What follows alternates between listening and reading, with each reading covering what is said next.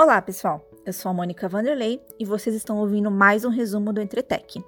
A seguir, vocês escutam as notícias que marcaram os nossos portais IT Forum, Computer World e CIO Brasil, entre os dias 26 e 30 de outubro.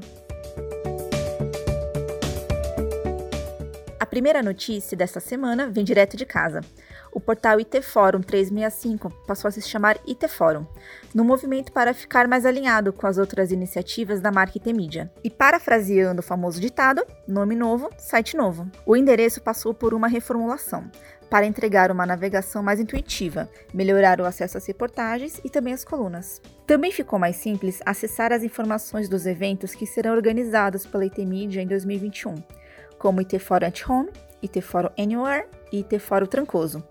Para conhecer a nova identidade, acesse itforum.com.br. Tony Martins, que atuava como gerente geral da IBM para o Brasil, foi promovido e passa a executar a mesma função para toda a América Latina.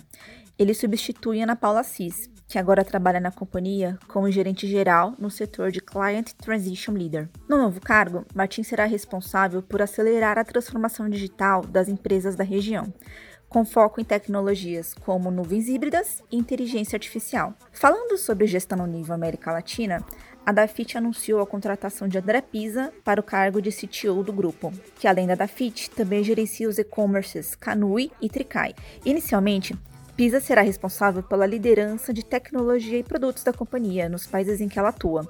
No caso, Argentina, Brasil, Chile e Colômbia. Como realizar uma boa negociação de oferta de emprego?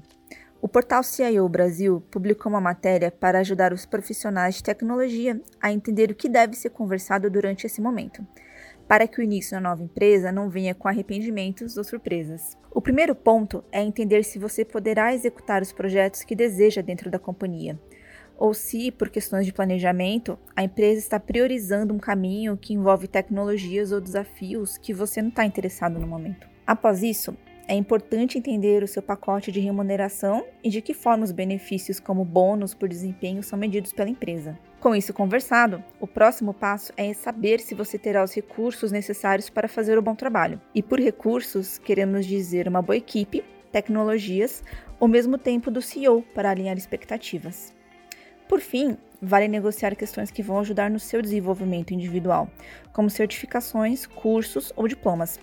Mesmo que a empresa não dê suporte financeiro, alinhar questões como flexibilidade para provas ou estudos é algo muito importante.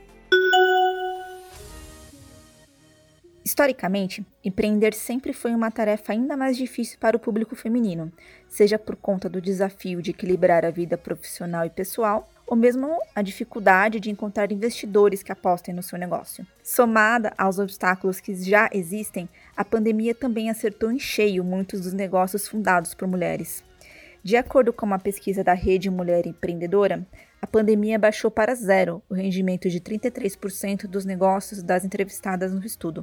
Enquanto as profissionais se organizam para o momento de retomada, Existem iniciativas que querem ajudar esse público a administrar melhor os seus negócios e também a carreira. A própria Rede Mulher Empreendedora realiza iniciativas nesse sentido. E outra organização que atua na mesma linha é o Grupo Mulheres do Brasil que tem no comando a empresária Luísa Helena Trajano, do Magazine Luiza. Nesses locais são ofertadas mentorias e capacitações para auxiliar as mulheres a conduzir melhor os seus negócios.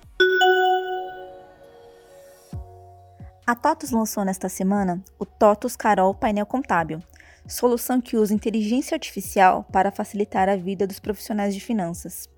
Com o painel contábil, a plataforma consegue automatizar o balanço de mesas diferentes, para mostrar pontos fora da curva. O serviço também utiliza inteligência artificial para analisar o histórico do balanço da companhia e, com base nos dados, apresentar previsões da receita, eliminando o tempo dedicado para esta análise, que em geral é feito de forma muito manual. As health techs, startups que utilizam tecnologia para facilitar o acesso a recursos de saúde, cresceram muito durante a pandemia, por oferecer serviços como consultas médicas, digitalização de receitas e sessões de terapia à distância. Esse crescimento veio seguido de investimentos. De acordo com o um estudo da Distrito, esse setor recebeu 38 rodadas de investimento, somando quase 69 milhões de dólares só nesse ano. Além de dar conta do crescimento de usuários, o desafio atual das health techs é equilibrar as contas e garantir que seu modelo de negócio tenha bons diferenciais competitivos, para que ela consiga se destacar em um mercado que tem tudo para crescer, tanto em faturamento como em número de concorrentes.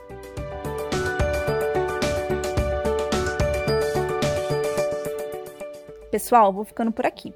Para ler essas e outras notícias, acessem nossos portais CIO Brasil, Computer World e T-Fórum. Obrigada pela audiência, bom feriado e até a próxima semana.